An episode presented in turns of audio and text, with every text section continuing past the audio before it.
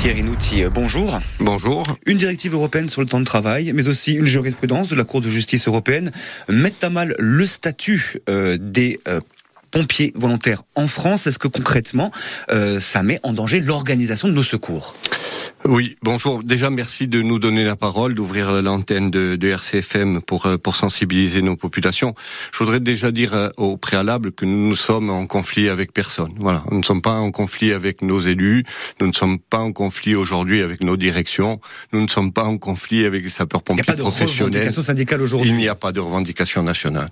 On ne demande pas d'augmentation, on ne demande pas d'augmentation d'effectifs de sapeurs-pompiers volontaires. Notre ambition, certains disent même notre prétention, et peut-être qu'on va l'assumer. C'est de dire, on ne veut pas que l'État ou l'Europe touche au statut de citoyen engagé qu'est le sapeur-pompier volontaire. Ce n'est pas un travailleur, c'est traduit comme ça dans le droit français. On est dans un engagement qui est un engagement citoyen, libre, consenti, pour lequel le, statut de travailleur ne s'applique pas. Voilà, c'est ça notre fondement. Et aujourd'hui, en Corse particulièrement, il remet en cause notre organisation de sécurité civile, notre réponse opérationnelle et notre efficacité dans, dans le cadre de ces missions. Il faut rappeler que 75 à 80% des pompiers aujourd'hui sont des volontaires. Alors voilà, vous disiez qu'est-ce que ça, ça peut changer? Ça peut rallonger des délais d'intervention? Ça peut vous, vous, créer un manque de personnel aussi? Oui, alors euh, notre réponse opérationnelle est conditionnée sur euh, ce qu'on appelle les missions de secours d'urgence à personne. Donc, euh, dans la mission de secours d'urgence à personne, 80% de nos opérations, hein, quand même, il faut le, il faut le souligner. dans ces missions de secours d'urgence à personne, il y a la notion d'urgence. Et si l'urgence doit s'appliquer, elle ne peut s'appliquer qu'avec des départs qui sont rapides, pour ne pas dire immédiats. Donc la préconisation aujourd'hui que, que, fait la Direction générale de la sécurité civile, elle remet, si on l'applique, directement en cause cette efficacité et cette capacité à se projeter sur le territoire dans des délais qui sont des délais courts. Et je pense particulièrement au rural. Parce que demain, si on y arrive, les premiers qui vont être pénalisés, ce sont les habitants et les populations du rural. Alors, euh, on parle d'intervention. Le sapeur-pompier volontaire, c'est un citoyen qui s'engage. Vous l'avez dit. Euh, pour autant, il effectue les mêmes missions qu'un qu'un collègue qui, qui, est professionnel. Ça ne crée pas, on est d'accord, de tension entre les deux catégories, entre guillemets? Non, vous faites bien de le dire et de le rappeler. Il n'y a pas de tension entre les catégories. Il y a une complémentarité.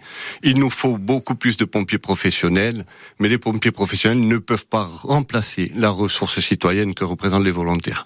Donc particulièrement, moi je suis très content de le dire, parce que que ce soit en Corse ou en Sud-Med, il n'y a pas de problème entre ces deux classes du corps des, des, corps départementaux de sapeurs-pompiers. Euh, pompiers volontaires, euh, bénévoles à la SNSM pour le sauvetage euh, en mer, par exemple.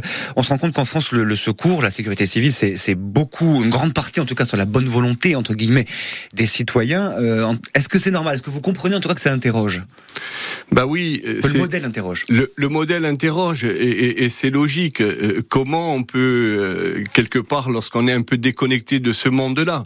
Comment on peut comprendre que des gens euh, prennent sur leur temps libre, prennent sur leur congé, prennent sur leur nuit, prennent sur le temps familial, prennent sur leur loisir pour venir se mettre à disposition euh, euh, de, autres, de, sa caserne et des autres. C'est vraiment un modèle qui ne n'existe que ici, euh, que dans le sur le territoire français. Et c'est pour ça que c'est quand même une force aujourd'hui. Et cette force, euh, c'est normal que quelquefois elle interpelle.